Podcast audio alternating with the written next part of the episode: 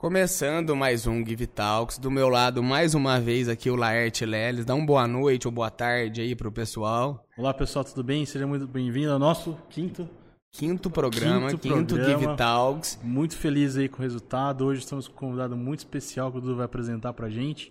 Espero que vocês gostem aí. Aproveitem para seguir, né? As páginas, seguir nas né? redes sociais, tanto no Instagram quanto aqui no YouTube mesmo. Se inscreve, deixa o like no vídeo, nos vídeos de corte também que a gente já começou a postar. Então acompanhe a gente que, que semanalmente e às vezes diariamente a gente está publicando conteúdo aí. Agora passando para o nosso convidado de hoje, ele é o, é o Fábio Nogara, um, um músico da nossa região aqui de São João, que já está alçando aí até voos maiores. É, ele canta MPB para quem não conhece, né? Fábio, se apresenta para quem não te conhece ainda e para quem te conhece, manda um oi já para a gente começar. Meu, primeiro agradecer o convite, eu fiquei muito feliz, muito honrado. E, bom, para quem não me conhece, sou Fábio Nogara, eu sou publicitário é, por formação, mas cantor por vocação. E nasci numa família de músicos de várias gerações. Então a música entrou muito naturalmente na minha vida, mas quando você tem que escolher uma profissão, daí eu acabei indo para publicidade, mas eu acho que está tudo tão tão ligado isso na minha, na minha mente, assim, na minha vida. Então hoje eu trabalho com, com, os, com as duas coisas. Perfeito. Vamos, vamos começar aqui. É, eu, queria, eu gostaria de ir bem do começo. Você falou da, sua, da relação da sua família com, com música, Sim. né? Eu gostaria de saber na sua infância. Para quem não, não, quem não sabe, né? Pra, comentando pessoal, eu e o Fábio estudamos juntos desde o do maternal, assim, até, é. o, até o ensino médio. É, mas, porém, a gente nunca foi muito próximo assim, sempre se respeitou, mas nunca foi muito próximo. Então, é. também vou estar conhecendo um lado do Fábio aqui que eu também não conheço. É, mas eu, eu já, já, sabia que você tinha uma ligação com instrumentos, com a sua família, tem uma ligação com a música. É. Mas conta pro pessoal, como é que começou? Quando surgiu a música na sua vida, assim? Meu, é até clichê isso, falar que parece que todo artista fala que começou desde sempre. Mas é um, é um fato, assim, clichês são fatos. E e eu nasci numa família muito musical, então eu sempre tive violão em casa, piano, teclado e, e vários instrumentos e, e, realmente uma família muito musical. Eu sou bisneto do maestro Mourão, que hoje dá nome, acho que bairro daqui da, uhum. da cidade, tudo. Então, eh, todo mundo quase da, da, família Mourão, apesar de eu não usar esse sobrenome, é, a veia artística vem todo do, do lado Mourão. E, quase todo mundo ali da, da família é. Então, assim, meus dois irmãos são músicos muito bons. O Lucas, mais velho, ele inclusive se formou em música. Hoje ele faz mestrado nos Estados Unidos em música. E o Caio, que é médico, mas ele também é um músico muito bom. Então todo mundo acabou herdando um, um pedaço disso, mas só eu que canto. em casa sou, sou só eu. Então, para mim foi sempre muito natural, desde muito cedo. Não, não me lembro de não fazer isso. E, mas o, o, contato direto, assim, qual foi o seu primeiro instrumento? Você toca é, mais de um? Como é que foi o seu primeiro contato, assim, de fato, mesmo assim, com o Fábio, músico, assim, já logo nessa época? Eu lembro que com nove anos eu fui estudar violino. Mentira, nem foi isso. Foi, foi flauta transversal, que eu achava muito legal. Facilitou muito. É. Violino, flauta. Começou com flauta transversal. Mas é um instrumento muito difícil, muito caro. E na época eu tinha 8, 9 anos, então não, não daria certo. E era realmente muito caro, assim, só tinha um professor na região que, que, que dava aula disso. E depois eu, tipo, como eu tinha que escolher outro, né? Escolhe outro, vai pra, pra violino. Daí sim eu fiz um ano, mas não sei nada, eu era criança, não, não tava tão afim de, de fazer isso, mas eu já cantava. Então depois de um ano que eu eu não estava afim de aprender, o professor também não estava muito afim de ensinar. Era ótima a aula, então não, não tinha nada. E daí eu acabei optando por estudar música. Né? Então hoje meu instrumento mesmo é a voz. Eu até depois fui para violão, essas coisas, mas eu, eu considero hoje meu maior instrumento é a voz. E por isso eu trabalho tanto ela e desde os 10, 11 anos eu, eu estudo a voz. Canto. É. É, uma, uma curiosidade que eu tinha, você é, falou já que nesse começo a mudança do, do instrumento para voz não deve ser algo muito fácil. Acho que talvez seja uma das maiores dificuldades assim de começar a cantar, seja se, se acostumar com a própria voz, trabalhar ela. Queria saber como que foi essa fase assim na sua vida de você falar assim, não, eu vou realmente cantar e se você tinha uma timidez, como é que você lidava com isso? Ou se desde pequeno você já é mais sossegado, assim, em relação a isso? Não, eu, meu, eu era muito tímido e acho que sou até hoje, não sei. Mas eu, eu acredito que ali. Eu saí, inclusive, do, eu fiz um ano de canto, depois minha mãe me tirou porque eu era muito tímido. Tipo, porque tinha ali, no, eu estudei no CLAC. E lá Você no tinha final do quantos ano. anos nessa época, só pra... Acho que 10. Tá. E eu lembro que no, no final do, de todo ano, e tem isso até hoje, os alunos fazem uma apresentação de, de como foi o ano e tal. E eu não topei participar. Eu já falei, não, não, não vou participar disso. Não, não quis participar disso. Então foi uma, uma escolha minha lá. E minha mãe ficou muito frustrada. Ela falou, nossa, mas paguei um ano de aula pra você nem cantar nada. Mas eu já cantava na igreja. Então isso, eu não sei. A minha grande escola também, eu sempre falo que foi cantar na igreja.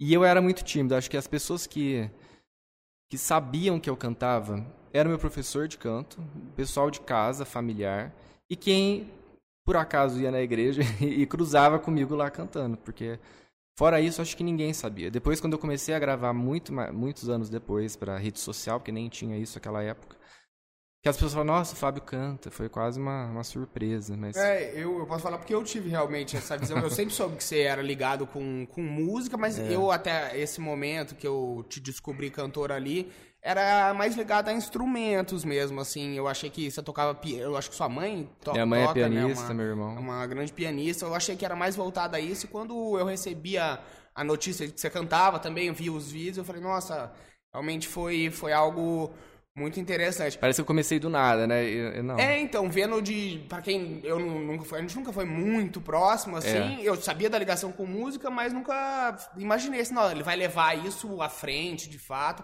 Até porque, igual ele falou, eu vi um Fábio tímido também, assim. É. Eu também sempre fui muito, fui muito tímido de criança, mas eu sempre te via dessa forma, assim, também.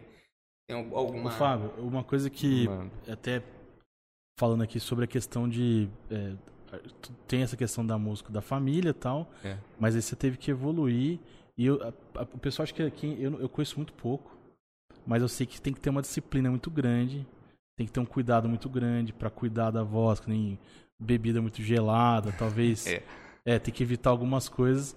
E também pra você evoluir. Você tem ali uma, uma, uma, um histórico na família, tem um, um certo dom, mas aperfeiçoar. Como que foi esse processo? Primeiro, conta o pessoal de casa, acho que saber primeiro, como que é esse cuidado, o que, que você faz com as pessoas, às vezes, tem exercícios, né, imagino. Tem, muito. E explicar mais ou menos como que é isso, que às vezes a pessoa acha que assim, só chegar lá e vamos É, cantar. acho que passa só né? pelo dom e na real é. É muito mais que isso. Ah, é muito mais. Eu acho que o o estudo da voz foi importante eu ter começado cedo, porque o estudo da voz começa muito cedo. E ainda mais na fase de adolescência que você passa por uma, várias Transição. mudanças de, de, de voz. Pra mim foi bem estranho aquilo, porque de repente eu percebia que algumas músicas que eu sempre cantei, eu não tava conseguindo mais cantar, porque a região que você canta vai diminuindo ao longo do tempo, porque ela vai, vai ficando mais grave, né? Você vai cantando mais grave. Então eu, eu acho que eu, esse foi a principal mudança foi na adolescência. Mas eu- como eu já tinha feito essa, esse, tinha esse embasamento de estudo na, na, na área do canto, foi muito importante para eu não ou não perder a voz ou não prejudicar demais as cordas vocais. Então o, cuidado que eu tenho, aquecimento, isso é normal, é, é básico até para quando eu vou gravar, fazer show, é, sempre e ensaiar também. Acho que os cuidados começam com o estudo e a partir do estudo você consegue desenvolver ali. Então eu acho que tem muito coisa do dom, porque sei lá, tem pessoas que do nada querem virar cantor. E eu acho isso estranho, porque é uma, é uma coisa tão natural, é, é- você mexe com um sentimento muito muito íntimo da pessoa. Eu, eu sempre cantei. E eu nem sabia o que era ser cantor, eu sempre cantei. Então eu, eu não, não acredito muito quando a pessoa do nada resolve virar cantor. Eu acho que é um, é um sentimento que, que nasce, mas também tem que ter vocação. A gente conhece muita gente com, com vozes muito bonitas, mas que não, não tem vocação para ser cantor. Então acho que tem, tem os dois lados aí. Mas tem um cuidado muito grande até hoje. Na, na sua rotina mesmo, você tem algum exercício que você faz, assim, todo dia? Não. Ou alguma coisa semanal, alguma coisa... Ah, é mais semanal. Semanal. Porque ainda mais eu não canto todos os dias. E então eu, mas eu tenho um cuidado de, de, de manter pelo menos o, a região onde eu canto e, e saber usar bem a minha voz na região onde eu canto. Então eu acho que exercícios eu, eu faço semanalmente, diariamente não. E daí é os mais loucos que você imaginar, né? Nem pra... É. Não, é bizarro. Aquele negócio foi... tananana. É, vai Esse é indo, um- vai fazendo os da vida, né? É, Os tem uns, uns barulhos estranhos. né? barulhos. Tem alguma relação com fono, tipo, de fonoaudióloga mesmo, assim? Você chegou, você praticou? Não. Ou uma, uma- na- nada a ver mesmo, assim? uma Não, eu, coisa- eu acho que com certeza tá, tá tudo imbricado ali. Eu, aliás, é uma coisa que eu deveria fazer, procurar um dia. Porque é, você exercita, a- enfim, to- todos os músculos vocais. Da língua até as cordas vocais mesmo, você vai exercitando. Eu acho que, aliás, boa. Uma coisa que eu queria saber, você falou, a gente sabe que você começou muito cedo, assim, e pra uma criança, às vezes, as vontades mudam. Uma, uma hora você quer ser isso, outra hora não. Uma coisa que eu queria saber é se, se teve muita insistência da sua família, ou se era algo realmente muito natural pra você, era um prazer, assim, era a sua diversão, porque quando criança também acho que, que passa um pouco por isso, ou se teve realmente muita insistência dos seus pais, como é que foi isso? Não, insistência acho que não. Depois minha mãe, nu- numa entrevista que ela deu, eu, le- eu lembro que ela falou que ela ficaria muito triste se ninguém fosse músico em casa. Eu não sabia disso, porque ela nunca empurrou a gente pra isso. Foi natural mesmo. Igual meu irmão, eu sempre falo, eu- ele começou com 4, 5 anos, ele já estava em cima do piano. E hoje ele é um dos pianistas, assim, dos melhores que eu conheço. Então eu acho que vem. Acho que tem a influência, porque se você nascer numa casa que já tem a música, existe essa força, mas, mas acho que a força maior é, é interior, assim, vem do, do DNA, de, de alguma coisa que eu não sei explicar o que é, mas que, sei lá, um dom mesmo. Sim. É, você começou a, além de. Uma, uma dúvida que eu tinha, você começou a publicar vídeos na internet? Foi a, a sua primeira divulgação, isso? Ou você começou a fazer pequenos shows, alguma coisa assim? Você, você Hum, lembra não, disso? O primeiro show que eu fiz mesmo foi em 2015, e de lá pra cá nunca parei, a não ser ano passado, por conta de pandemia e tudo, e esse ano também. Mas eu comecei a, a publicar mesmo em 2017, então o show veio um pouco antes. Veio antes. Veio antes. E, e como é que é isso, assim? Porque você falou da, da tua relação até com, com timidez. Esse show é aquele que foi no, no Teatro Municipal? Foi ou- no teatro e, e foi um show de, de vários outros cantores juntos, que era um show do município que tem todo ano, do jornal Município. E a Célia Bertoldo, que eu sempre falo que ela é a culpada disso, que é- ela foi a diretora musical desse show, e ela me chamou um ano antes pro show. E já é um show que vai, lota sempre, esgota ingresso. E da onde que ela te, te conheceu, assim? Porque até aí você não tinha nenhum trabalho publicado. É, mas ela, ela me conhecia, assim, eu sempre tava no show, e acho que um dia eu falei pra ela, que eu falei, eu canto também, por acaso eu canto. E ela pediu um material, eu mandei alguma coisa que eu gravei em casa, não foi nada demais, não era nem em vídeo, era um áudio mesmo. Ela gostou, quis ouvir pessoalmente, ela falou, meu, você tá no meu próximo show. E eu acho que ali me deu confiança, assim, toda essa história da timidez que você tinha comentado, ali me deu uma confiança porque ela é uma pessoa muito crítica, eu sei que ela, ela não escolhe à toa, sabe? As pessoas que ela escolhe é muito muito criteriosa essa escolha. Então, quando ela me escolheu, eu não tive medo, não tive vergonha nem nada, assim, foi um show muito bom. Até errei a música, porque eu tava tão é, deslumbrado com aquilo, eu tava flutuando, assim. Teve um ensaio, era uma banda com 10 pessoas atrás de mim, com backing vocal e mil coisas. E eu não sei como deu certo, por mais que eu errei uma parte ali da, da letra da música. Então acho que foi o primeiro show e, e daí acho que você sobe no palco uma vez, você tem certeza que é aquilo que você quer fazer pro, pro resto da sua vida, assim. Foi mu- muito marcante pra mim, um divisor de água. E, e logo depois já veio alguns outros, que eu, eu tenho uma memória de ter ido num, num show seu no, no teatro, mas que esse foi... Foi sozinho? É, um, foi sozinho. Foi em 2019, então. Ah, então esse foi, foi bastante tempo. é, foi, foi meu primeiro show solo, esse. Eu, eu acho que é esse que você tá falando. É, eu, eu acredito que sim. Não tinha mais ninguém cantando. Não, você, só você no, no teatro Tá. foi, foi inteiro seu, assim mesmo. É, então foi esse, foi em 2019, foi o último show que eu fiz. Meu, esse foi, foi muito marcante, né? Porque eu. Você imagina o que que é você fazer um show num teatro municipal, sozinho, eu tava com 23 anos, nunca tinha feito nada desse, nesse tamanho, e você tem. Eu tava com uma produção atrás de mim de 50 pessoas.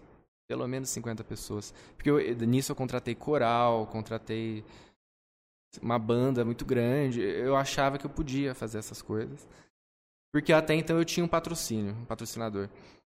E a um mês do show eu perdi o maior patrocinador, assim. E foi um choque, assim, em 30 dias eu tive que arrumar pessoas e empresas que pudessem me ajudar. E foi, foi, sei lá, foi uma das coisas mais desafiadoras, assim, né, nesse período, porque você, quando você vai fazer, você não tem noção do que você está fazendo. E por isso que é tão difícil produzir cultura no, no país, assim, porque senão um teatro é mil reais e é o mais barato. Tipo assim, é, no, em São Paulo é caríssimo um teatro. Aqui mil reais é barato, mas vai atrás de mil reais de patrocínio, você não vai, você não, você não acha. Não... É muito difícil comover o, a classe empresarial brasileira, assim, não só sanjoanense, porque ninguém apoia, não tem. Falta cultura mesmo. e, e o Fábio, pegando esse gancho aí, o que, que você acha que poderia fazer para talvez incentivar? Eu sei que existe algumas leis de incentivo, né? Pra... Existe lei. Que acho que falta ter conhecimento, as pessoas às vezes podem, às vezes abater de imposto, e, ou seja, ele está investindo ali em cultura, é. é. mas só que ele não está pagando por aquilo, ele está tipo abatendo imposto. É. Você sabe um pouco sobre isso, você tem um pouco de conhecimento até para divulgar, porque às vezes a, a, empresa poderia fazer algo nesse sentido, mas ela não faz por falta de conhecimento. Às vezes. É, e é uma falta de conhecimento não só das empresas, mas de, de artistas e produtores, porque primeiro é, é, difícil. A pessoa acha que a Lei Rouanet ou como é que chama, PROAC, que é uma uhum. lei de incentivo do Estado, é uma coisa muito fácil, você vai lá, pega um dinheiro que o governo te dá, e não é nada disso. Assim, é bem complexo todo esse, esse processo. Então já é difícil você ter o projeto aprovado, é difícil montar o projeto, que mandar o projeto para ser aprovado, e sendo aprovado, você só tem a aprovação, você tem que correr atrás das empresas e ver quem está afim de fazer. Então aqui em São João, a primeira vez que isso foi usado foi para restaurar o Teatro Municipal. Isso na década de 90. Foi a primeira vez e ficou sem usar a Lei Rouanet por muitos anos. Depois só o Festival Assad, muitos anos depois, 10 anos atrás, e voltou a usar a lei de incentivo. E hoje é muito pouco usado aqui. Existe um desconhecimento por parte da, de novo, da classe empresarial. E tem que estar tá muito. Você falou de, de, imposto, né? Que vai abater ali no imposto, é 3%, 4%, dependendo. Então a empresa também tem que ter um faturamento Elevado. Significativo para você conseguir é, ajudar de fato um, um, projeto. E não, nossa, não é nada fácil. Nem sempre a empresa tem a parte fiscal e contábil muito bem construída, muito bem elaborada, então também não, às vezes não quer se envolver porque tem medo, acho que mexe com parte fiscal também, acaba batendo em várias traves ali. É difícil conseguir de, de qualquer uma das formas. As formas que eu consegui até hoje foi patrocínio direto. Direto. Nunca fiz projeto de que usava-se alguma, algum tipo de lei. É, eu acho importante você ter tocado no assunto e você comentar disso, porque é até tema um pouco de preconceito que a gente vê, assim, às vezes, so, so, mais especificamente sobre, sobre a Lei Rouanet, é. sendo que, que, na verdade, é algo muito mais trabalhado, algo muito mais estudado do que uma coisa superficial que, que acabou se difundindo aí nesse, nesse pouco período de rede social também, assim, que acabou. Eu acho que é importante vocês falarem um pouco disso por conta de, de que é algo realmente que, que se vale a pena investir, porém é algo que é muito trabalhoso, assim, algo que é muito fiscalizado, assim, e, e é importante é, a gente é. falar disso, assim, também. Eu queria voltar um pouquinho, né, a gente avançou, é. a gente estava em 2015, que foi o seu primeiro show, então, é, 2015 você tinha 19, 18? 19 anos. E como é que foi esse período para você, que você, você se encontrou ali na, na música, mas ao mesmo tempo vinha as obrigações aí de uma faculdade. Como é que foi para você esse momento e como é que foi escolher a publicidade também? Teve uma relação ou foi Não. Eu acho que eu escolhi a área da comunicação porque eu, eu esqueci de falar isso. Eu estudei dois anos de teatro também, aqui, teatro amador. E, e foi através do teatro que eu vi que eu tinha alguma afinidade com a comunicação. Então eu queria ser jornalista ser parceiro teu. E eu queria muito, assim, para mim era muito certo que durante os três anos de, de colegial eu tinha certeza que era jornalismo. E em algum momento do, do terceiro colegial eu achei que era publicidade, eu achava muito pró, matérias muito próximas, não sei. E hoje eu ainda acho que é próximo, talvez por pelos veículos de, de comunicação serem os mesmos, não sei, alguma coisa e são cursos da, comunica da área da comunicação, então é evidente que são, são próximos. E até curioso, quando eu prestei o vestibular, eu caí sem querer no, no eu estava buscando faculdades de publicidade que eram boas em São Paulo. E por acaso eu caí no site da FAAP, que foi onde eu me formei, e estava com inscrições abertas ali para o vestibular do meio do ano. Então eu estava no meio do terceiro colegial, não poderia prestar vestibular. E por acaso eu vi também que, que se você prestasse, mesmo estando no terceiro colegial e você passasse, claro, eles segurariam a vaga para o próximo ano. Acho que isso existe até hoje lá, não tenho certeza. E eu acabei fazendo a prova, assim, a prova já era na outra semana, foi tudo muito corrido, nem, nem consegui me preparar para essa prova, mas eu lembro de ter, de ter ido muito bem e eu passei em segundo lugar. E daí seguraram a vaga para mim no, no próximo ano, e daí eu tive certeza. Também quando eu fui conhecer a faculdade, eu tive certeza que era publicidade. Porque tinha uma entrevista também, uma das fases era uma entrevista. E então eu acho que a área da comunicação entrou por conta do teatro. E depois, nesse show que você comentou de 2015, eu já estava na faculdade. Não sei, foi um encontro de, de duas paixões, porque a publicidade para mim eu nem sabia o que era, eu caí de paraquedas num curso. Para mim era só a área da comunicação, não sabia que tinha marketing, essas coisas, e hoje eu só trabalho com isso e, e eu acertei. Sem querer eu acabei acertando na, na escolha da faculdade. Mas quando veio esse show, daí o coração fica meio dividido. Ficou foi estranho ali, é, porque... Eu ia perguntar, como, como é que realmente, tipo, né, você meio que começa a ter certeza de uma coisa, do é. nada vem uma que dá mais certeza ainda. Como é que é. você lida com duas certezas? Como é que foi isso para você, assim? Eu acho que foi como é até hoje, que é um pé no chão e, a cabeça na, na nuvem, assim, pensando. Porque você, você projeta coisas, mas você tem que ter o mínimo de, de base ali, porque senão você se perde. Então eu, eu nunca parei muito para focar em uma coisa só. Então eu fui dividindo como dá, e até hoje é assim mas eu consegui me desenvolvendo na música nesse período. Então, eh, foi, começou com um show que depois falou, meu, então eu preciso gravar, tem rede social, que é uma ferramenta que até então antes não tinha. E eu acho que é legal também a gente comentar de, desse assunto que é por conta de como mudou o cenário musical assim no, nos últimos anos.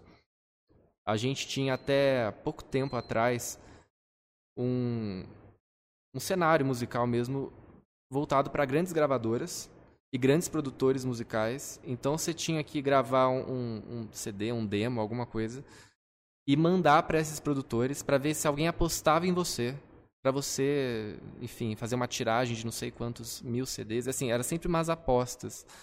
Não tinha é, estúdio. Até tinha, mas não, não, não tinha a força que tem hoje um estúdio independente.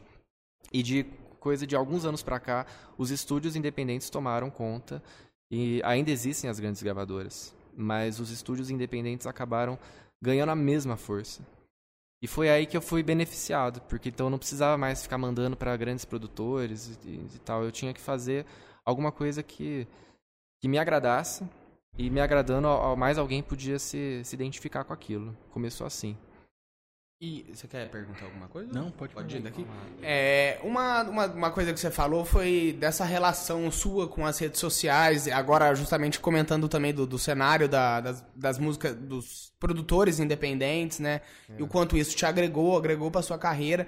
Eu queria saber, é, queria que você falasse, na verdade, um pouquinho das suas redes sociais, no sentido de que elas são aonde você mais é, tem alcance, você tem vídeos lá com milhares de acessos. Seu Facebook, por exemplo, é algo é. que é, é, é bizonho de ver lá. Tem, acho que tem vídeo, até, se eu não me engano, com um milhão até tem, de, tem. de visualização. A, é, a importância de, para você, na, na, sua carreira, assim, do contato com as, redes com as redes sociais. Como foi entrar, como foi se expandir ali, ali dentro também. Começou, não sei se você lembra daquela música Trem Bala, que foi, enfim, estourou mesmo naquela época, acho que foi 2016, final de 2016. E eu vi ali uma oportunidade de falar, meu, e se eu fizesse uma versão? Porque já que é uma música, todo mundo me pedia já para gravar algumas coisas, eu falei, meu, é uma música que na época foi muito forte, né? Eu falei, eu vou tentar gravar ela, um cover, né? E tentar publicar, vamos ver. E, e na época, quem tinha, quem fazia cover, essas coisas, era pro YouTube. E o meu, meu canal no YouTube, sei lá, era, não tinha nenhum vídeo, foi o primeiro, eu acho. Então eu falei, bom, vou publicar no Facebook, porque eu acho que ali talvez eu tenha mais audiência, amigo e tal. E é engraçado que o Facebook foi onde foi a virada ali, porque a, a facilidade que você tem de compartilhar um conteúdo é muito maior do que no, no, no YouTube. Falei certo? Isso. Porque no Facebook já tá lá, então a pessoa abre a página, já vê o vídeo. Ela não tem que acessar um link e ir para fora da, do Facebook, enfim. E daí, nesse primeiro vídeo que eu publiquei, daí viralizou. Foi, foi o primeiro que viralizou. E talvez porque a, cara, é, a música tava na, no auge, então era uma versão masculina daquela música. E que também tinha um arranjo muito bonito, só voz e violão. Num, gravei num estúdio pequeno também aqui de São João, de novo os estúdios independentes aí. E mas foi um vídeo de cover que me deu muito seguidor naquela época. Então eu falei, bom, então eu preciso fazer mais desse. E foi aí que começou. Então essa relação da rede social começou pelo Facebook. Eu, eu tive um caminho um pouco inverso do que geralmente os, os outros músicos, outros cantores têm de, de viralizar no YouTube. Meu YouTube ainda está crescendo agora, porque antes é, era só no Facebook mesmo. E agora com o TikTok também, que eu entrei há pouco tempo e faz um ano que eu entrei, então não é tão pouco tempo, mas está tá com mais de 170 mil que você uma, uma dica assim acho que aí mais para quem tá acompanhando a gente você, você tá hoje meio que em todas as redes né o, o, seu Facebook tem mais de 30 mil seu Instagram 12 mil é. o TikTok tem muita gente fora o a música de fato com o Spotify que é só música e não não um vídeo é. para alguém que tá começando um músico que tá a fim de, de se lançar qual você indica assim uma para vamos supor para ele começar e outra para ele realmente estar tá investindo tempo assim meu, fórmula não, não existe, né? Eu acho que existe trabalho e trabalho bem feito, algo que você se orgulhe de fazer. Então, fazendo algo que você se orgulhe, você pode usar qualquer uma dessas plataformas. Hoje eu acho que o TikTok está mais forte, porque ele é mais aleatório. Então, assim, no, na, nas outras plataformas, no YouTube, é mais eu acho que é mais difícil viralizar, porque você tem que estar tá com termos de busca muito bem apurados ali, você tem que ter já uma, uma primeira audiência para começar a, a ser visto. E o TikTok é mais aleatório. Então eu fiquei famoso ali no TikTok, mais ou menos, porque é aleatório. Por acaso um vídeo deu certo, foi o terceiro vídeo que eu publiquei lá que deu certo. Porque eu estava lá como ouvinte, né? como usuário mesmo da, da, plataforma. E a, a Bel, que é minha amiga, ela falou: Meu, você tem que publicar alguma coisa. Você tem, usa o que você tem de material pronto. E era vídeo pequeno na época, até hoje. É, eu posso agora até ter três minutos, se eu não me engano. Mas na época era vídeo assim, até um minuto no máximo. Quando está começando ainda é menorzinho o vídeo que você tem que publicar. E daí eu coloquei um trecho de uma música que eu já tinha gravado. E daí viralizou. Não, e, e, é legal você estar tá falando isso porque as, é, o TikTok está se popularizando agora. É. É, a gente está vendo que é uma plataforma realmente muito interessante para N coisas que você for fazer. Só que algumas pessoas ainda têm aquela ideia de que é um aplicativo para para humor, mas acho legal você estar tá falando que dá também, o seu trabalho lá é somente de, de músico, né? Você só é. coloca trechos de música, é uma coisa até pra gente, pro... pro Os cortes, né, é, de podcast estão tá, muito famosos. Tá vamos, vamos pôr, vamos pôr. E, ah, continuando aqui, né, é, você falou do, do seu trabalho de, de, publicitário. Hoje, qual é a sua... Você atua em que área? Como é que é o seu trabalho hoje? também foi diferente do, do comum da publicidade, porque igual a maior parte dos meus amigos hoje trabalham em agências de São Paulo. Em algum momento eu vi que não era bem isso que eu queria, sabe? Ficar trabalhando numa agência. Até passei por uma agência, mas não. Sei lá, achava que eu estava construindo alguma coisa que não era para mim. E daí eu tive o convite em 2018, então tô fazendo três anos agora da Mafê Murad, que é uma designer de joias aqui de São João, que a gente já tinha parceria e amizade, e ela falou, meu, eu tô abrindo uma empresa do, de joalheria, ela já tinha dela, mas ela queria abrir um, uma, uma, um segmento, uma marca exclusiva que era para o público masculino. E daí ela falou, meu, só que assim, eu só vou abrir se você topar, porque senão não, eu não dou conta. Ela tinha loja de roupa, assim, ela, mil coisas que ela não poderia fazer. E eu topei, ainda mais na época eu estava em São Paulo ainda, estava fazendo pós, mas eu falei, vamos, vamos fazer e ver no que dá. E hoje é, é o meu trabalho de hoje. Então eu, hoje eu faço o marketing, não só da, da Murad Man, que é, que é a marca masculina, mas as, as outras duas marcas que a gente tem.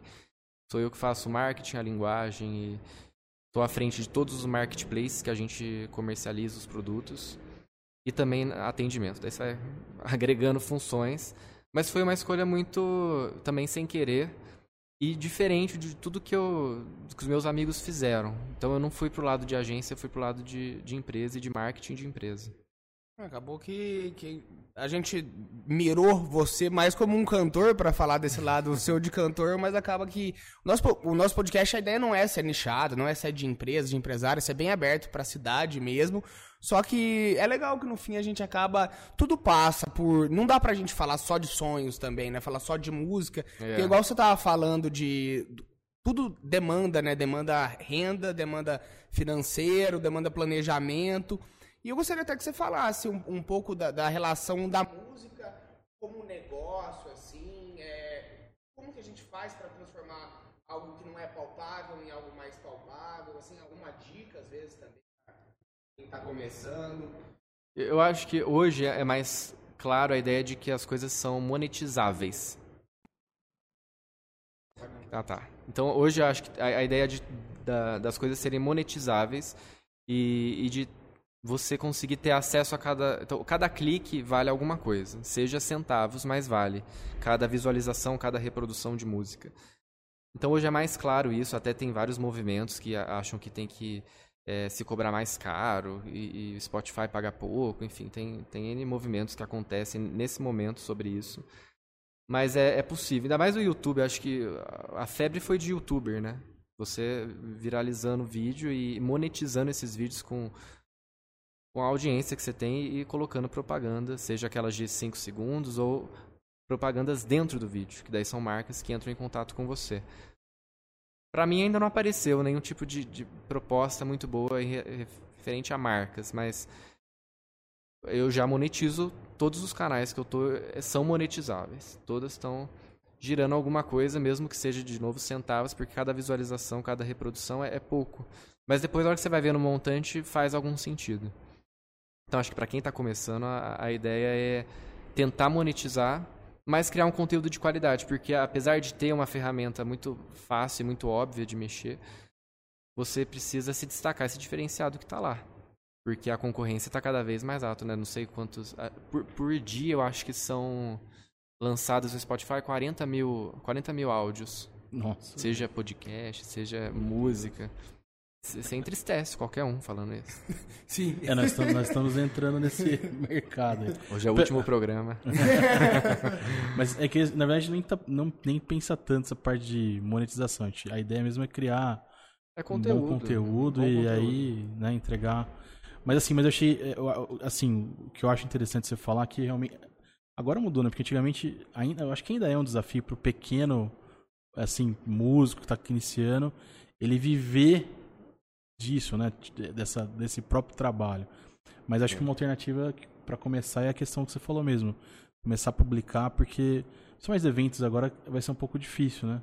É. é a não sei se. Tá voltando, né? Tá voltando. As, aquelas lives lá que eu, assim, começou bom, bom, um pouco depois deu uma, parece que deu uma caída, né? Saturou, né? Você chegou a Saturou. fazer alguma? Não cheguei a fazer live. E me pedem muito, aliás, até hoje, então, mas. Ser, realmente. É, eu acho que se fosse fazer, fazer algo com muita qualidade. Assim, eu jamais faria algo que não. que eu não me orgulhasse de novo. Então talvez seria uma coisa gravada, com uma produção musical, com uma coisa legal. Não essas live, live mesmo de. Porque o som não é tão bom, a, a qualidade não é tão boa, o sinal não é tão bom. Todas essas questões eu acho que acaba ficaria um pouco chato. E também é aquela coisa de saturou, né? Eu, eu, é. acho, eu não assistia muita live nesse período. Eu assisti duas, foi muito.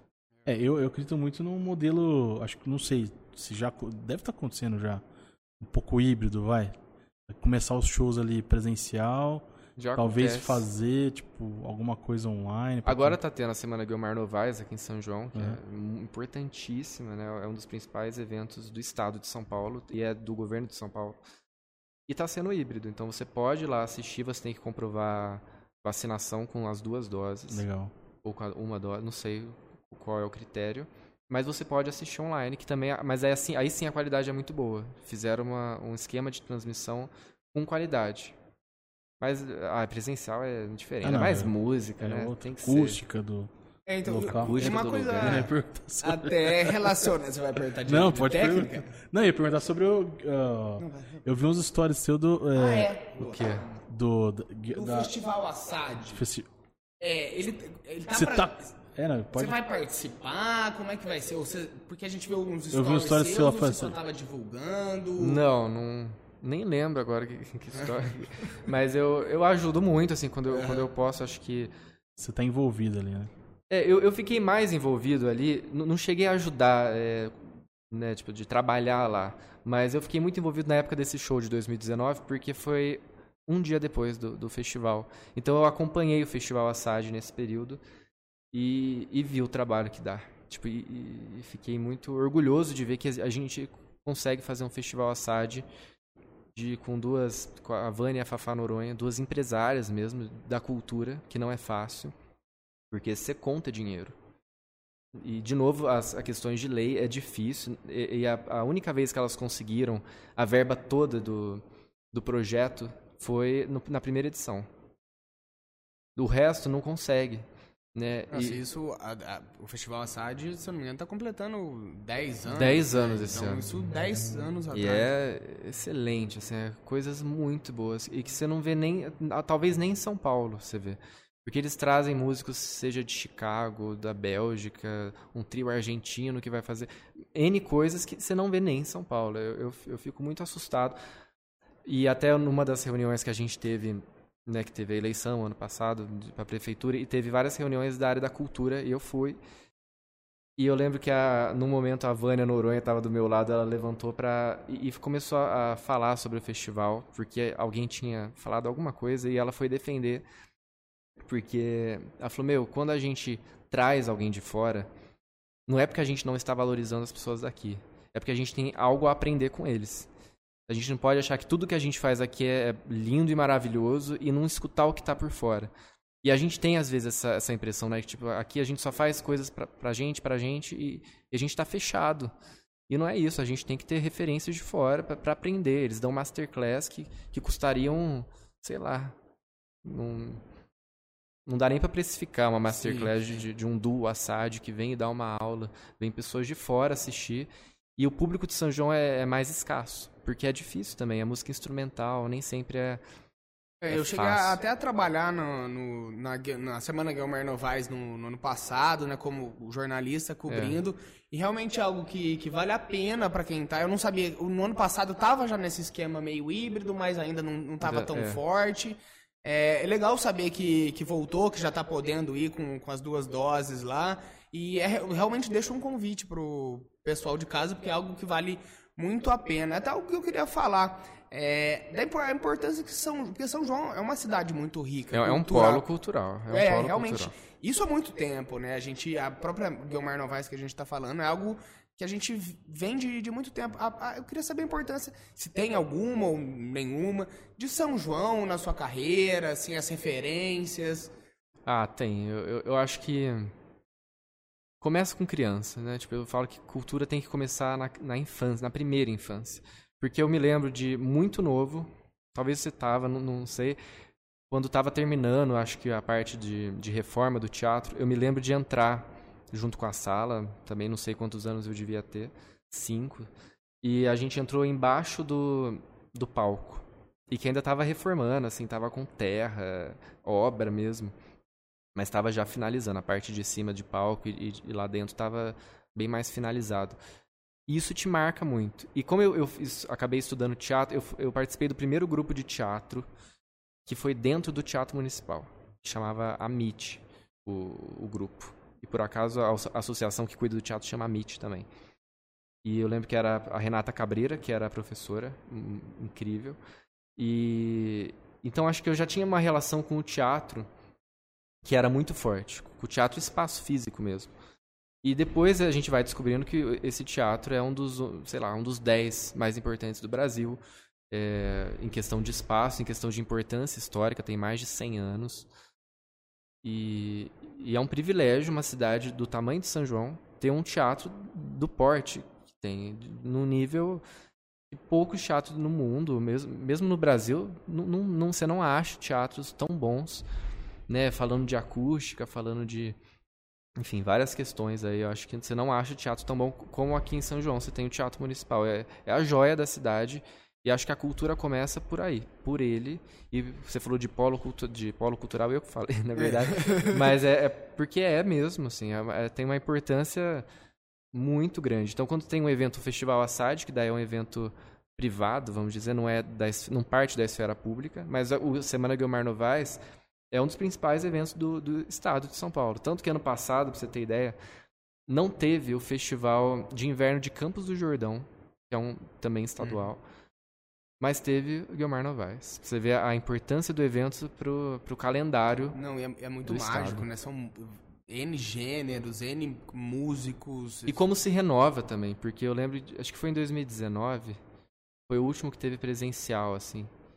E ano passado acho que foi só transmitido, não, não lembro. E foi teve uma ópera que não vinha há 100 anos, uma ópera, uma ópera inteira, era Madame Butterfly. E teve também Rael, tipo assim, coisas completamente diferentes. Então eles inovaram mesmo.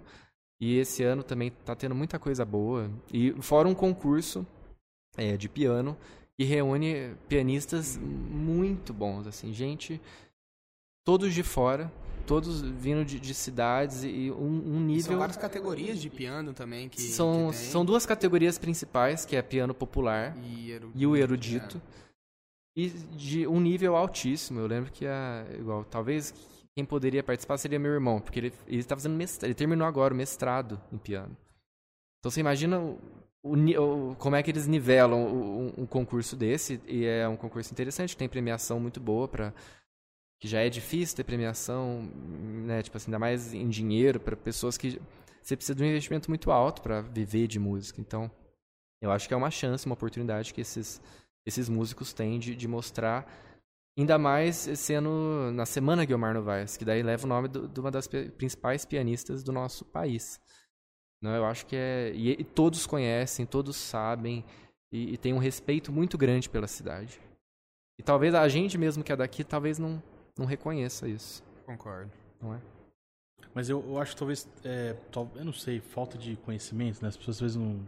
A população às vezes não chega essa informação, né? Sabe o que eu acho que essa, na minha opinião, assim, eu acho que falta muitas vezes nas escolas. Ah, eu ia mesmo, falar assim, isso, né? Mas, na, mas, na, mas acho que na atualidade, porque na minha época também, quando eu era pequeno, me levaram no teatro, quando eu tinha. Ah, mas. E, e qual como é que marca? É, marca. Uma, então, é, hoje não tem, eu não vejo mais isso acontecer. É, mas é, ainda falta, acho que falta estudar, falta a gente saber mais da história do Brasil, por exemplo. A gente estuda, vai estudar história, a gente estuda muita história de fora e tal, demora até a gente chegar numa história brasileira. Acho que falta um pouco a gente se enriquecer de culturas locais, assim. Eu acho que acaba sendo um papel de, de família também. Mas assim, eu acho que a escola também tem que assumir essa função também. Ah, assim. Ah, vai, acaba assumindo essa função. Tem que assumir, tem eu que. acho. Porque se não é em casa, tem que ser na escola e, e, tem que incentivar. E olha que a gente estudou em escolas muito boas, então a gente teve ainda uma referência melhor. Mas você imagina a realidade de todos os brasileiros, assim, você não, não consegue chegar até onde. Tanto que até hoje o teatro, eu falei tão bem do teatro, mas ele é visto ainda como uma coisa de elite.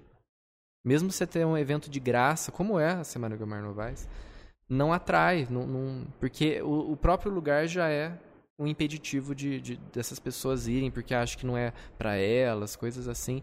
E também falta, de novo, começar desde a primeira infância. Isso. É, eu concordo. Uma coisa que você comentou agora há pouco foi é, do quanto é difícil ser músico, assim, muito pelo financeiro mesmo, são coisas é. que precisam, precisam acontecer. É. Uma curiosidade que eu tenho, assim, é óbvio, você falou da, da independência, da, dos produtores independentes, que já, mas aí já é um pouco mais profissional, mas quem quiser se divulgar, às vezes pode pegar um violão, consegue bombar, mas ainda assim não vai ter uma qualidade assim com o futuro, a pessoa precisa ir evoluindo.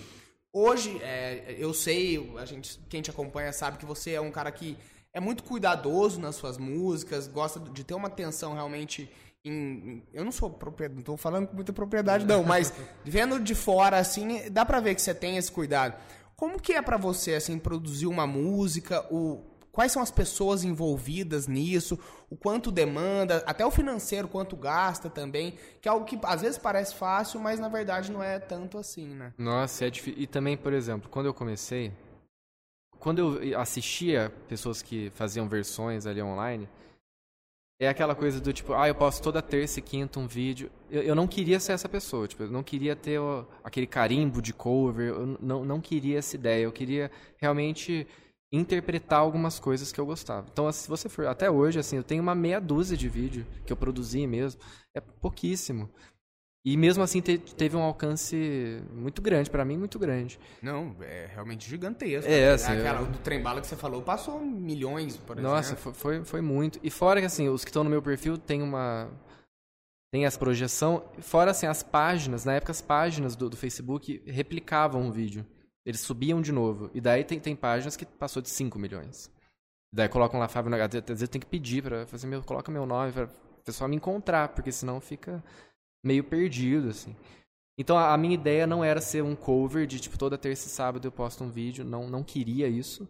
Então eu queria fazer uma coisa bem feita. E, e que bom que você falou isso, porque realmente é um cuidado que eu tenho. Daí volta na publicidade que eu tenho um cuidado de edição de vídeo, né, o Premiere, essas coisas a gente tem que Eu cheguei aqui eu já via, tem uma Sony, tem uma uma Nikon, eh, você fica ligado nessas coisas, porque isso sempre me atraiu. Então eu acho que você tem que fazer alguma coisa que seja com, com a maior qualidade que eu posso naquele momento. Em questão de valores, não sei, eu tava gravando já uns trabalhos e eu fui tentando me profissionalizar. Então, assim, quais estúdios, quais produtores musicais eu poderia eh, trabalhar junto para conseguir fazer algo que, que seja realmente de uma qualidade muito boa. E gravei com pessoas muito boas, inclusive daqui. E o último que eu gravei, que eu tô gravando até hoje, é, é o Paulinho Tó. É o Paulo Torres, ele é irmão do Luiz Torres, que veio aqui. Né? E depois eu tava assistindo, eu falei, puta, é a mesma voz. Eles, têm- eles têm a mesma voz. E eu já tinha conversado com os dois na época do show. E eu não sabia que eles eram irmãos. Depois eu fui fazer essa ligação. E ele é um produtor muito bom. Paulinho Tó, ele, ele conseguiu entender ali um, um nicho, de novo, do, da parte independente. Fez um estúdio na casa dele. E eu gostei, assim, eu fui lá, gravei dois trabalhos fora, assim, e depois eu gravei o primeiro álbum lá, é um EP com cinco músicas. E gravei lá, assim, eu gostei do. Ele, ele fez toda a parte de arranjo pra mim, produção musical. É uma pessoa que tem minha confiança. Eu vi que você também é compositor. É, esse álbum é autoral. Autoral? Caramba. Tem alguma música sua pra você compôs pra algum outro cantor assim? Não. Ah, não, isso não. Só, só, só pra você mesmo. É, porque até então eu nem sabia que eu era compositor. Eu achava que quem compunha era gente que, igual eu, na- nasci cantando, sei lá. A pessoa sempre, nossa, eu sempre escrevi música. Eu achava que era assim. Então eu falei, se eu nunca escrevi música, é porque não sou compositor. Eu achava que era desse jeito. E depois o Paulinho Tó mesmo falou assim, meu, por que você não tenta escrever? Eu já escrevi alguma coisa, mas não música. Eu falei, bom, vou tentar e, e ver o que, que vai dar. E saiu é, cinco músicas, eu lembro, em um mês. E eu mandei pra ele, pra ele corrigir. A ideia, né? Tipo assim, pra ele ver se tinha alguma coisa ali que valia a pena. Ele falou, meu, tá tudo pronto, vamos, vamos gravar, vamos fazer esse arranjo, vamos elaborar melhor isso e, e fazer o álbum. Então foi, foram cinco músicas. Chama Mosaico o álbum, justamente porque são cinco músicas completamente diferentes umas das outras. Mas eu não le- nunca levei isso tão a sério, sabe? Tipo assim, eu, na hora de escrever, sim. Mas não é uma coisa tão espontânea. Eu, eu tenho que parar pra fazer. Eu tenho mais duas músicas prontas. Que eu escrevi e eu falei, bom, vou deixar aqui Sendo aquela coisa meio. Tipo, maturando. tô andando, opa, veio uma. Cê, é, eu- isso que eu ia perguntar, você não tem nenhum um processo de Ah, é. composição, assim, ah, hoje eu vou parar, vou sentar, tomar um café. Eu acho que existe insight. A primeira música que eu escrevi, eu lembro que eu sabia o refrão dela. Mas eu não, não, não escrevi, tipo, eu sabia o refrão. Às vezes tem que gravar. Eu tenho um grupo que é só eu, com eu mesmo. Então eu, gravo alguma coisa lá, algum trecho, porque senão você esquece também. E quando você tá é, nesse processo criativo, eu lembro que eu sonhava com músicas. Eu acordava e falei, nossa, o que que falava? Que... Eu tentava buscar, porque você fica meio paranoico. Então, às vezes eu tenho que me desligar e falar, meu, não, não tô pensando nisso. Mas se vem um insight, daí eu gravo, depois, depois eu vejo o que que é. Às vezes não é nada, às vezes é uma música. Às vezes é um refrão. Acho que o desafio é casar ali a melodia que você tá escrevendo, eu acho, né? Sei lá. Começa, eu, eu começo escrevendo. Ah, escrever. Ah, legal. Depende, de- cada música é de um jeito. Mas eu, acho que começar escrevendo é melhor. Porque depois você vai encontrando a melodia, você vai mudando o que você vai escrevendo pra encaixar. Uhum. Mas eu, eu acho que eu começo escrevendo. E acho também que por isso muitas músicas são. é, não biográficas, mas, mas começa com uma coisa tua. É isso que eu, eu ia até te perguntar, porque tem gente que conta muito, os muito músicos conta histórias do que tá acontecendo com ele, puxa. E tem outros que não tem nada a ver, vai lá, põe qualquer Pegar coisa. uma crônica, é. fazer uma crônica. É. É, mas no teu caso você pega muito vivência sua ou não? Como que é isso? Eu acho que o começo da composição é um pouco autoral. É um Legal. pouco autoral, não, é biográfico mesmo. Biográfico, ok. E depois vai mudando. Eu lembro tem uma música que eu, eu falo. Como é que é? Quem sabe um livro de quadrinhos pra gente folhear. É uma, é uma parte assim, pequena. E eu lembro que assim, um amigo meu que gosta muito de, de quadrinho, de HQ, essas coisas, falou: Meu, não sabia que você curtia isso. Eu falei: Não, mas não, não, curto, não, não leio. Mas na música eu achei que cabia. Essa imagem estava muito presente. Assim, eu imaginava um- uma xícara de café e um, um livro de quadrinhos, sabe? De um casal. Mas não que, que fosse eu. Algo relacionado a parte. você. É, então eu acho que uma parte é biográfica, mas depois, na hora que você vai mexendo, vai, vai virando outra coisa. Qual música que é essa? Chama o Mundo com Você. Essa tá no, no EP ou... Tá no EP. E Eu, eu queria falar um pouco mais sobre, sobre o EP. Você falou que o nome é Mosaico, muito por cada música contar É. de, de alguma coisa. Mas eu queria que você contasse um pouco do, do que fala o álbum, se der, de uma maneira geral. Aproveitar para divulgar também aonde, aonde tá isso. Mas que você falasse também desse processo de produção. Porque, porra, fazer uma música já é difícil pra caramba. Pra fazer... Eu não sei nem se é, é um álbum ou é um, é EP. É um EP, mas um EP é um álbum. É um álbum, é É um mesma- álbum de cinco músicas. Tá, um álbum menor. Eu queria que você falasse, então, é, explicasse um pouco do, do conceito do álbum mesmo e como é que foi esse processo de, de produção mesmo, que não deve ter sido nada fácil. Não, foram meses, né? Você vai levando, vai levando, até encontrar o, o que você acha que, que é aquela música. Porque até então é uma música que você nunca ouviu. É difícil. Quando é uma, uma referência, né, você tá gravando um cover alguma coisa, é uma música que você já conhece, que todo mundo já conhece. Mas quando é uma música nova, assim, você, você precisa ouvir muito en- entender se é aquilo está pronto ou não. Mas, de novo, acho que o olhar do Paulinho to- na, durante o processo é, de produção foi muito importante, porque ele mandava algumas referências de coisas que, que iam encaixar de novo com é, o, o pano de fundo era MPB. Então eu sabia que era aquilo, sabia que ia ser mais acústico, mas eu queria algumas referências eletrônicas, então como incluir isso de uma maneira que também ficasse uma linguagem essas cinco músicas. E, por exemplo, Mosaico tem uma das músicas chama Mosaico. E eu falo que ela nem é uma música, ela é quase um manifesto, que ela fala sobre o próprio processo de composição. Eu nem gosto tanto dessa música. Ela, ela é mais um- uma assinatura do álbum, um manifesto mesmo. E, e que depois eu, eu entendi que ela fechava o álbum. Então ela foi a última música que eu lancei do álbum. Quando eu lancei o álbum, ela é, é a última música até hoje. Então foram diferentes referências que, que aconteceram lá. Uma das músicas, por exemplo, é o insight criativo, mas não a história da música. O insight para começar a música foi eu o fato de eu sonhar muito com a minha avó. Que faleceu há mais de 10 anos, mas eu sonho muito com ela. Então eu falei, bom, vou fazer uma música sobre isso. Então chama Em Sonhos, mas assim, a história foi para outro lugar, foi- para um lado mais romântico até. Então deixa de ser biográfico e e passa a ser uma outra coisa. Então cada música fala de, de alguma coisa. A primeira música que eu lancei em algum lugar, eh, depois eu até la- lancei um Essa clipe. Eu sou até fã, até parabenizar pessoalmente. Lá em casa, minha mãe, então, o que tem de piscina no domingo com algum lugar no talo é um absurdo. É, que bom saber. Algum lugar é, é uma história, é uma. Enfim, uma música de MPB normal. Mas que eu percebi que ali tinha alguma coisa mais profunda. Então, eu. Quando eu fiz um clipe dela, que é um clipe simples também que eu, que eu gravei, ela fala também sobre depressão. Então, eu, eu lancei inclusive no dia.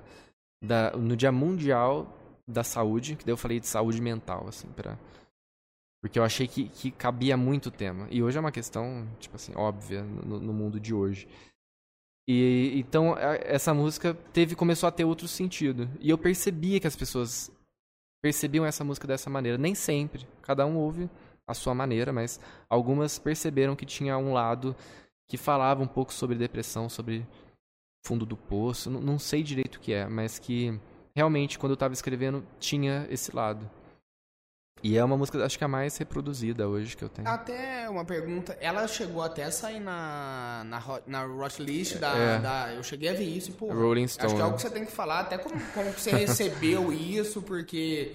É, pra quem não, não conhece, na revista Rolling Stones é uma das principais revistas, se não for a principal. Do segmento de do música. segmento de música. E o Fábio saiu em uma lista, foi com, foi com, com algum, Algum lugar, lugar. né? Conta um pouco pra gente. Como é que foi isso? Eles te ligaram? Teve alguma coisa? Não, quando a gente vai fazer a divulgação, tem a parte de assessoria de imprensa. Então você começa a mandar para pessoas que você acha que, que é interessante, para a parte da imprensa. Então a imprensa local noticiou, aquela coisa. E você arrisca mandar para alguns lugares maiores, alguns veículos um pouco maiores disso, inclusive para esses veículos mais nichados. E eu mandei para eles, é, eu não lembro agora que, que jornalista aqui que respondeu, mas ela foi muito carinhosa, ela gostou muito e cabia muito ali, porque de novo era o tema de saúde mental. Foi quando eu lancei o clipe, que saiu, eu saí na, na hot list ali. Então saiu a matéria falando sobre isso e também eu entrei na numa playlist deles, que, que era a hot list do mês, não sei. E foi muito bom, assim, porque você vê que um trabalho está sendo reconhecido pela parte, pela área. É, então é, é diferente De uma quando vem maneira um, profissional mesmo, assim. é, é, é diferente quando vem uma, um elogio de alguém da área. E. Você, você quer falar alguma coisa? Eu tô falando Não, demais pode, já. pode ir, cara. O- Eu tô só eu ouvindo queria aqui. saber, se, é, por exemplo, algum lugar, assim, é, foi uma música que a gente vê que tem. É realmente muito, muito bonita, assim. Eu queria saber se ela é sua música favorita de composição, ou se, se tem alguma outra, alguma outra, às vezes, que tá pra sair também, que você considera. Ou se também não tem nenhuma, que é favorita. A que você gosta menos é mosaico, você já falou. É, por- porque eu, eu nem considero uma música, eu considero um, um manifesto mesmo do, do álbum. Não sei se eu tenho favorita, não. Eu, tem uma que, que vai sair, que eu não sei se esse ano ou começo do ano que vem. E por enquanto tá sendo o que eu mais gosto, mas é porque talvez eu acabei de, de terminar ela, então talvez seja por isso. Mas do álbum, talvez eu gosto de Te Faz Feliz, que é uma outra música que eu acho que eu gosto mais, assim. Mas não, sei, não tem Não isso, tem não. uma Não, não tem. Favorita. Eu Só- já vi uns cantores falar que é tipo filho, não dá pra. Filho se ama igual, né? Uma coisa que você falou, é, teve até um, um papel, você precisou, né, tá mandando como se fosse um, um release, né, Um pra, release, pra é. esse pessoal da, da Rolling Stones. E isso passa pelo, pela sua faculdade também, assim, né, pelo seu lado profissional. Eu queria saber como o lado da publicidade te ajuda na música, apesar de parecer meio evidente, eu gostaria que você falasse sobre isso. Mas eu queria saber também se a música, de alguma forma, te ajuda na, na publicidade. Eu, eu acho que é o, a- o inverso, a primeira coisa que você falou. Então, quando eu fui lançar o álbum. Então, começa desde a edição de vídeo. Não que eu vi isso na faculdade, mas você acaba tendo mais familiaridade com essas. Com esses dispositivos, com esses softwares todos de, de edição, de edição de imagem, tratamento. Então eu acho que começou por aí. E, e mesmo assim, você vai lançar, tem que ter a capa do álbum, tem que ter a, a linguagem que você quer passar. Eu acho que tudo isso vai. Você Você vai... tá, por exemplo, no álbum que você fez, você estava envolvido em quase tudo. Tudo, eu, tudo eu fiz tudo. É. Levantei é, pessoas próximas que eu achava que poderiam me ajudar naquele momento, seja na parte de foto, na parte de qualquer coisa. Mesmo assessoria de imprensa, que eu não tinha tanta. Eu fiz os releases, mas eu não tinha os contatos. né? Daí você começa a, a mexer com isso. Mas eu acho que foi, foi autoral em todos os processos, né? Desde de capa, de álbum, de, de como vai ser a comunicação, como eu vou pôr isso. Eu acho que tudo acabou influenciando. Tudo. Legal, muito legal mesmo. Show de bola. É, eu tenho mais coisa que eu vou falar. Pode falar. Manda. É, eu queria voltar um pouco pro assunto do- dos palcos, do show, assim, que é algo que realmente não deve ser fácil, assim. É, eu queria que você contasse, se já teve alguma, você contou que errou a sua primeira, a primeira música É. lá, mas se já teve alguma situação curiosa que aconteceu algum- em algum show, e se teve algum show que foi, assim, marcante por alguma coisa pra você. Eu acho que esse último que eu fiz em 2019, talvez pela dificuldade em fazer tudo sozinho, eu ainda tinha o Claque como produção. Então a Vânia e a Fafá Noronha seguraram, nossa, a barra pra mim, porque é difícil. Eu- então eu ia, nesse mês que eu tive que correr atrás de, de verba, era um show de 10 mil reais. Então não, não foi fácil juntar isso. Ainda mais pra, igual, eu não conhecia ninguém com que eu falei. Eu falei com quase 40 pessoas. Eu ia até de domingo na casa de alguém pra pedir, pra falar, para contar do show. Ou eu contava a história implorando, ou eu falava assim, ó, oh, tô vendendo cota de, de patrocínio de show. Então você tinha que ter uma dessas aberturas, uma dessas conversas. E por isso acho que foi a dificuldade muito grande. Quando eu me vi realizando o show, acho que foi um momento muito marcante, assim, foi, foi uma parte muito importante, foi ter terminado o show. Eu lembro que no dia seguinte, eu tava sozinho em casa, todo mundo tinha ido viajar e tal. Eu lembro que daí foi que eu caí na real, eu falei, chorei, sabe? Porque eu falei, puta, foi, foi muito foda, assim, fazer um show. E eu lembro que eu tinha que juntar 9 mil e 400 reais, 9 mil e, é, 9.400 reais, que deu tudo que você vai diminuindo os custos à medida que você consegue. E eu juntei 9.600, assim, foi 200 reais a mais. E que faltava pagar um, sei lá, um cara que fez o vídeo, o Lima, que ele não ia receber nada. Eu falei, agora sobrou uma verba. Então, assim, a minha preocupação era pagar todo mundo e, tipo, não ficar. Fazer o show valer a pena nesse sentido, assim, não, não ficar com dívida com ninguém, porque são profissionais que vivem disso. Então, a minha maior preocupação era pagar os músicos, pagar os custos de teatro, de luz. Então, por isso que eu tive aí uma. Foram cerca de 10 pessoas que me ajudaram. Então, nisso, empresas. Então, desde a Fiat, CBL, enfim, várias que. J. Leandro, que é imobiliária, Patrícia Magalhães e muita gente que me ajudou e me deu força aí nesse período para eu conseguir é, terminar o show. Porque eu, eu tava há um mês do show, você não consegue nem desistir mais. Você tá com um contrato com todo mundo. Você, você, você deu sua palavra que você vai fazer o show, tava tudo ensaiado. Então eu, eu, acho que eu só fiz também porque eu tava de férias nesse período. Porque senão acho que eu não conseguiria de jeito nenhum. Eu tava em São Paulo. cabeça, às vezes, como é que tava na, na é, época de chegar. Foi. Foi o seu primeiro show sozinho? Assim? Sozinho. Assim? Tá louco. E um custo muito alto. Eu não tinha noção que era assim. Os outros shows que eu já tinha participado, ou era participação, ou era show que, que, que, não tinha um gasto tão grande, assim, talvez dois mil reais no máximo, daí você consegue ali. Mas esse que era um coral de 30 crianças que estavam no camarote, era uma coisa muito grande. Então não, não foi uma coisa muito fácil de, fazer, não foi nada fácil. E daí eu vi a dificuldade eh, porque tanto, a gente tem tão pouco show no teatro de pessoas daqui. A gente pode ter shows muito bons de Nando Reis que vem e faz um show muito legal, que lota, esgota ingresso. Mas aqui é mais difícil produzir. Justamente por isso. Então você, você precisa, você depende de, de empresário, de pessoas que acreditam na cultura, ou você vai pagar sozinho o pato, né? E já é difícil trabalhar com cultura, você fica meses, eu fiquei seis meses produzindo show. Então você tem que acabar indo para algum, algum desses lados e, e se leva, enfim, telefone, porta na cara, você leva de tudo, assim. É, é, muito difícil mexer com a classe empresarial. Eu sei que é algo que não dá pra descrever muito bem, assim, mas como é que você tava, assim, na hora que você foi subir de fato, assim, que você falou, nossa, vai acontecer, tá todo mundo aqui, tá lotado, tá bonito, agora só depende de mim, assim, sabe? Como, como, como que foi esse momento, assim? Se der para descrever de alguma forma. Não sei, eu, eu queria desistir, né? Por, por, um momento você pensa em desistir. Um minuto antes de entrar, você, você jura que nunca mais vai fazer aquilo. Mas depois que você entra no palco e vê aquela. É uma sensação muito, muito estranha, assim. Eu, eu gosto muito de. E daí sim você fica flutuando. Eu lembro que muita gente depois do show foi mais de 400 pessoas. Foi um show que as pessoas saíram ou chorando ou emocionadas, muitas que eu nem conhecia que estavam lá. E acabaram íntimas minhas, porque o show vira quase uma conversa. Eu conto causa, eu falo coisas, sabe? Tipo, porque vira uma conversa. Eu, eu levo isso muito a sério. Eu não gosto de show CD. Você vai lá, canta, vai embora e. Valeu.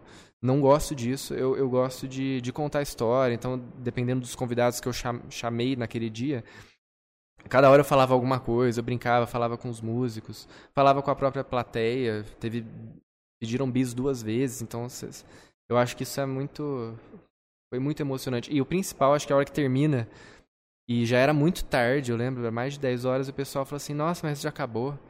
Isso é bom, porque o duro é um show cansativo assim. Um show geralmente tem 15 músicas, o meu teve 18 mais dois, dois bis. Então foi um show longo e que ninguém sentiu o cansaço. Isso é uma glória, né? Nossa.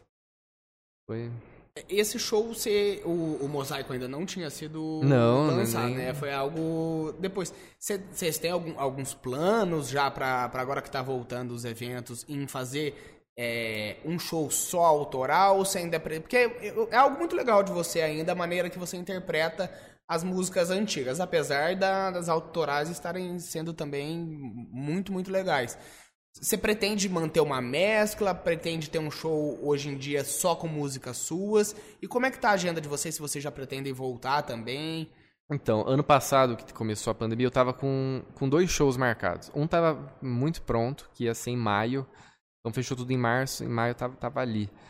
E daí era um show também com, a- com uma estrutura grande, assim.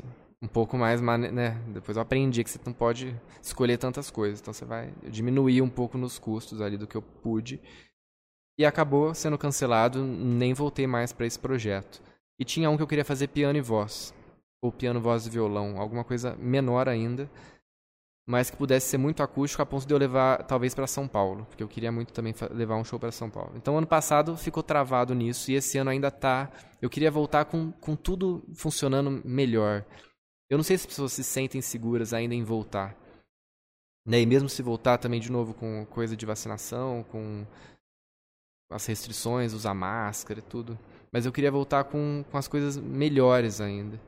Então, talvez retomar alguma ideia do- dos outros shows que acabaram não acontecendo. Mas de ser só autoral, não. Acho que eu, eu gostaria de, de mesclar. Porque também você não pode cansar o público. Eu gosto de, de fazer algumas releituras porque você acaba descobrindo músicas muito boas. A gente tem música muito boa. Eu, eu, eu gosto de pegar referências de MPB. Eu nu- nunca coloquei uma referência estrangeira no show. Talvez até colocaria, mas não não cabia ali no, no que eu tava fazendo, no que eu faço ainda. Então eu colocaria músicas que as pessoas conhecem e são clássicos do- da nossa música.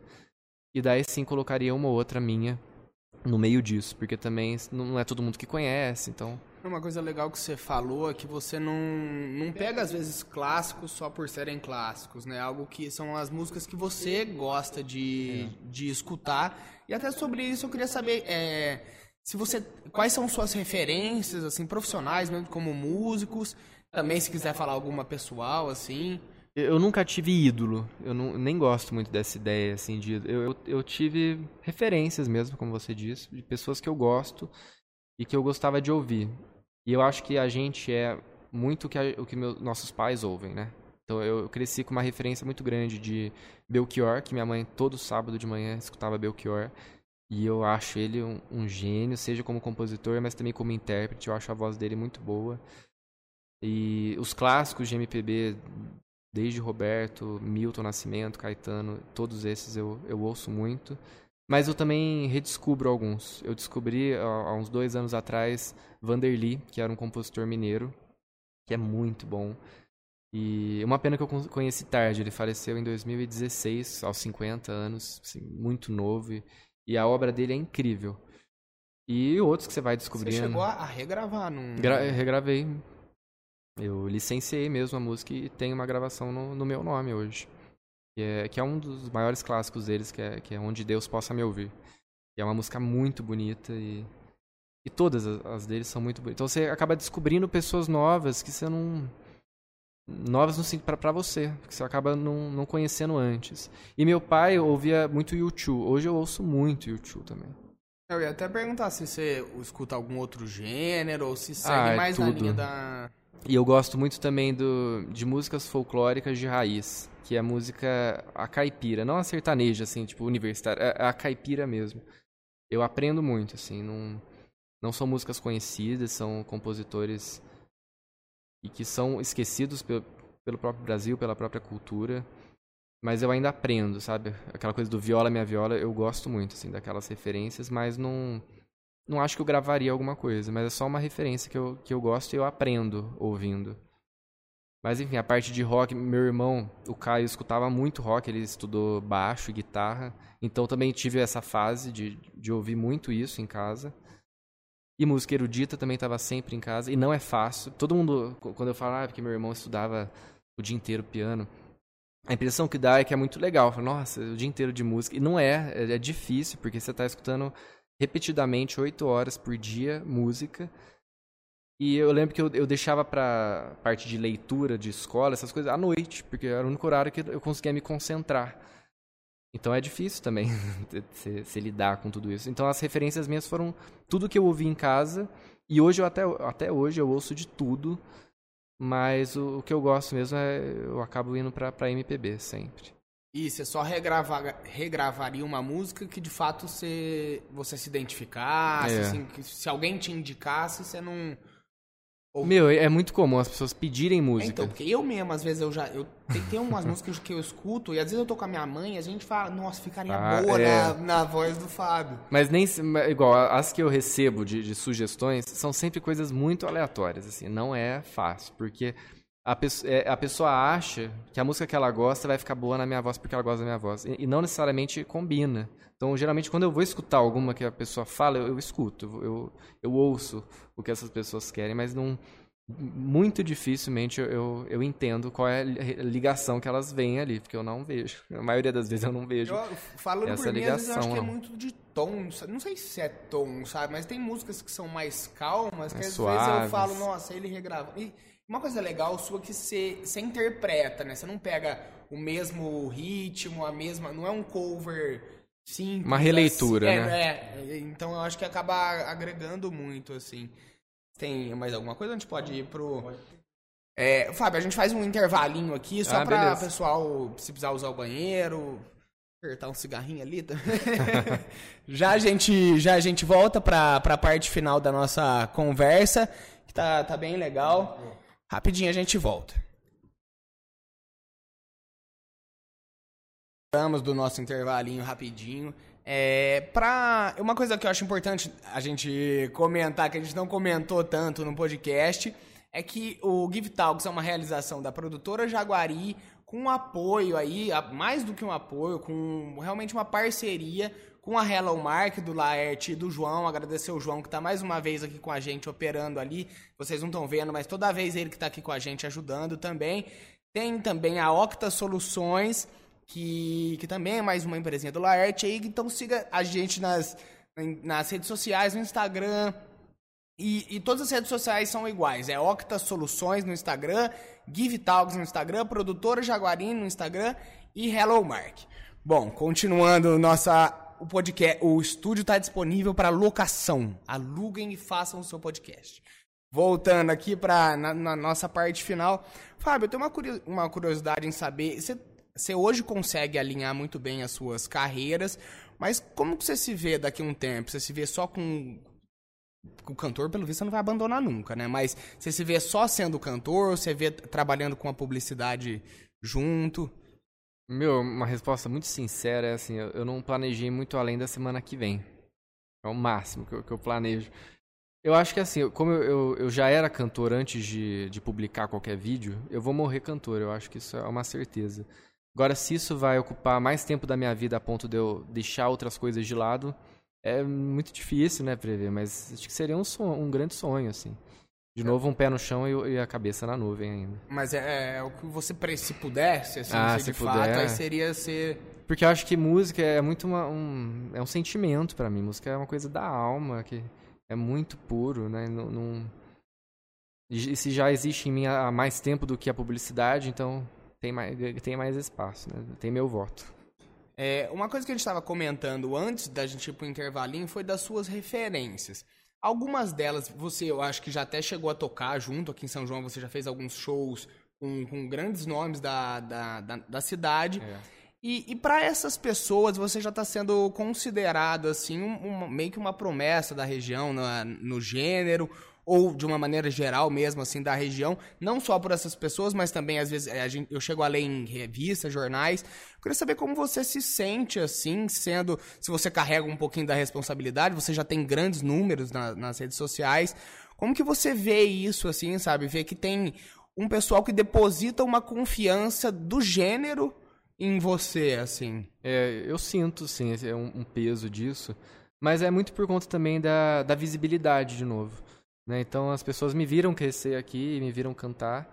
Então eu acho que é essa ideia de que, nossa, você vai chegar lá, você vai chegar lá, é, é um comentário que sempre me fazem. E eu fico muito feliz e honrado. E, e, se eu puder levar o nome de São João, é mais importante ainda, né? Assim, acho que vira, vira uma promessa para mim mesmo. Mas vai, não sei, eu acho que se for um caminho a seguir, eu, eu gostaria de trilhar. Né? Se, se essa visibilidade pode me, me, possibilitar tudo isso, é uma coisa que eu gostaria sim que, que acontecesse. Perfeito. É, agora, entrando mais na, na parte final de, de fato mesmo, assim, eu queria saber dos seus projetos. Você já comentou um pouco mais dos projetos que estão por vir. Se tem música que está na metade da composição, se tem música que já está pronta, se tem música que já está para sair. E também que você falasse para o pessoal aonde que eles encontram os, os lançamentos que saírem. Tem, então tem música pronta que, que ainda não foi gravada, mas está pronta na minha cabeça ou no papel. Tem músicas pela metade também, e, e, algumas ainda que vão sair até para esse ano. Ou que eu já gravei, mas que eu vou licenciar agora para conseguir a licença para regravação. A verdade é essa. Né? Então eu, eu já tenho planos, inclusive, para esse ano. E estou em todas as plataformas. Hoje de Spotify, Deezer, Apple Music, todas você vai encontrar lá, inclusive no YouTube. Então meu canal hoje é o meu canal é oficial de artista também. E isso graças à minha distribuidora que quem distribui não é a gente, é uma distribuidora de São Paulo. Então, que é a One, que também tem um cuidado muito grande com cada uma das músicas que eu lanço. Eles ficam realmente apurando tudo que está acontecendo e mandam relatórios, tudo. Mas eu estou hoje em todas as plataformas e, e ainda assim vou, vou gravar mais para esse ano. Sim. Boa, boa é, falar pro pessoal de casa escutar o, o, último lançamento, o último álbum, né, lançado, escutar o Mosaico. Eu já escutei, realmente vale muito a pena. Mas escuta se você estiver bem, se estiver mal também, vai ser um tapão. E, Fábio, a gente queria te agradecer muito pela, pelo tempo, pela, pela experiências que você compartilhou aqui com a gente.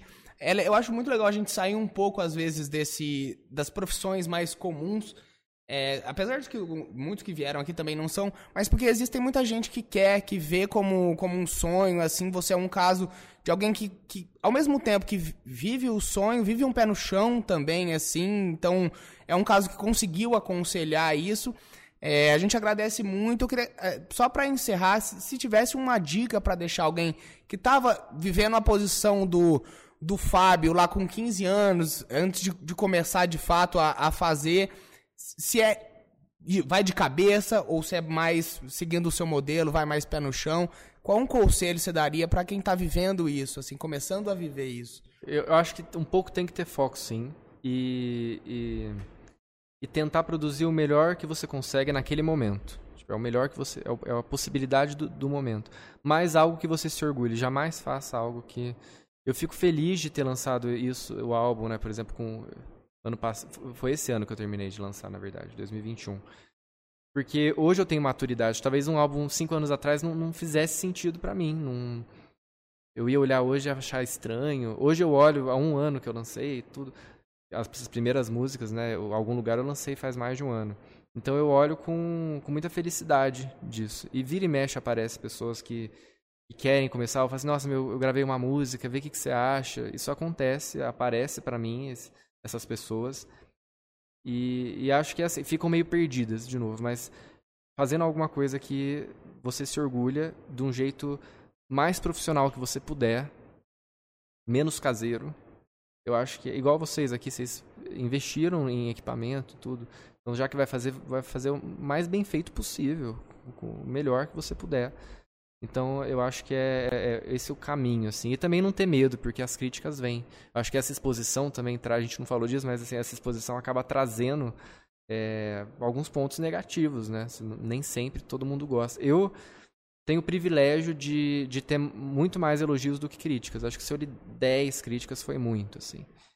E, e críticas geralmente vazias, outras até engraçadas, que você leva na, uma brincadeira, assim. Mas... mas chegou a mexer de, em algum momento com a, com a sua cabeça? Não, assim? isso não. Geralmente, igual teve uma, eu gravei uma música da Marisa Monte, assim, que a Marisa Monte gravou, que é depois, que eu tinha cantado num show e fiz um cover. E só comentários muito elogiosos, nossa, porque acho que é a primeira vez que as pessoas ouviram na voz masculina, assim. E muito, todo mundo, nossa, ficou melhor que o original, ficou melhor. E achei muito bom. E teve uma senhora que comentou assim, nossa, não, prefiro na voz da Marisa Monte. Daí eu respondi, eu também. Eu também. É lógico, eu e a Marisa, eu voto na Marisa. Jamais. Então, eu- geralmente eu respondo. Quando- Quando é assim, eu respondo. Então, é críticas muito pequenas, assim, não, não chega a me afetar de maneira alguma, assim. E quando você tem comentários, igual eu gravei Noites Traiçoeiras, acho que foi o meu maior sucesso, assim, de, de visualização, que é uma música é, cristã. Né? Falam que é católica, mas não, acho que a composição é evangélica mesmo. E, mas é uma música que viralizou na minha voz, as igrejas usam, e, e eu licenciei também tudo. E eu lembro que eu recebi também, de novo, acho que cerca de 10 comentários de pessoas que estavam num momento assim muito é, fundo do poço e pensando em, em coisas absurdas, né? Tipo assim, atentar contra a própria vida. E que por algum motivo caíram no vídeo, procuraram música de Deus e deixaram de fazer a grande bobagem da vida. Então, quando você recebe comentários desse, nada pode te afetar. Assim, se teve um comentário desse, já me valeu ter feito qualquer tipo de investimento, porque você sem que eu recebo mensagens assim, meu, sem que sem você saber, você não me conhece, você salvou minha vida. Então é mexe, isso mexe muito mais comigo do que qualquer não gostei, sabe? qualquer coisa assim. Acho que é esse caminho. Não, muito, muito legal. Você quer falar mais alguma Não, coisa, ô, Fábio, ó, queria te agradecer de verdade por ter vindo aqui. Desejo agradeço. assim, muito sucesso pra você. É, eu fico feliz, acho que um grande propósito aqui do, do Give Talks é trazer pessoas, inicialmente aqui de São João, né? E eu acho que as pessoas têm que valorizar e se orgulhar, né, daqui e que é, a cidade tem aqui, que nasceu, oferece aqui, né? E, e fica aí, né, uma dica pra você que é empresário, que tá aí. Poxa, começar a investir mais em cultura, nessas pessoas que estão aí. Pra você ver, a gente fala assim, música, música, pra você ver. Olha que interessante que ele trouxe agora. Você tá, às vezes, sem querer, você salvou vezes vidas, né? Então, a importância desse papel, né? Que você está trazendo para a sociedade. E até recentemente teve um- uma gravação com a, com a Bruna para falar do Setembro Amarelo, pra você ver.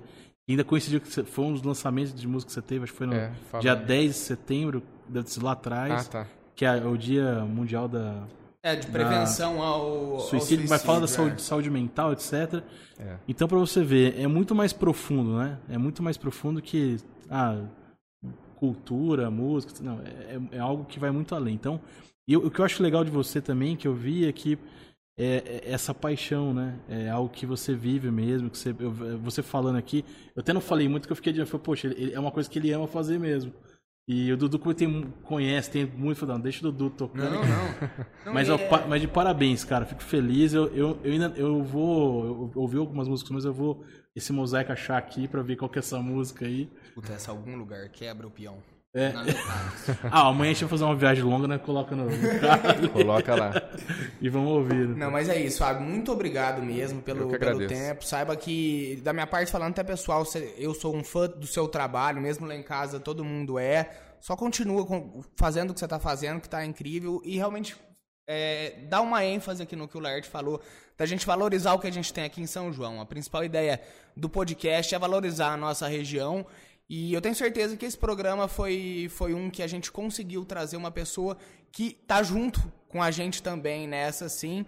Siga o, o Fábio em todas as redes sociais, escute o álbum Mosaico, tá no Spotify, mas tem em todo lugar também, no YouTube. Você quer deixar um, um último recado, Fábio? pro- Interromper para meu último lançamento foi Onde Anda Você, que é uma música do Vinícius de Moraes que eu também consegui autorização, não foi nem o licenciamento, foi autorização para regravar e ficou muito bom. E, e também acho que foi o último lançamento aí desse mês. Algum- algum- como é que chama, perdão? Onde Anda Você? Onde anda você? Então escute onde anda você, tá no Spotify também, Tá em né? todo lugar. Todo lugar. Escuta, como a gente já, já comentou, siga a gente em todas as redes sociais.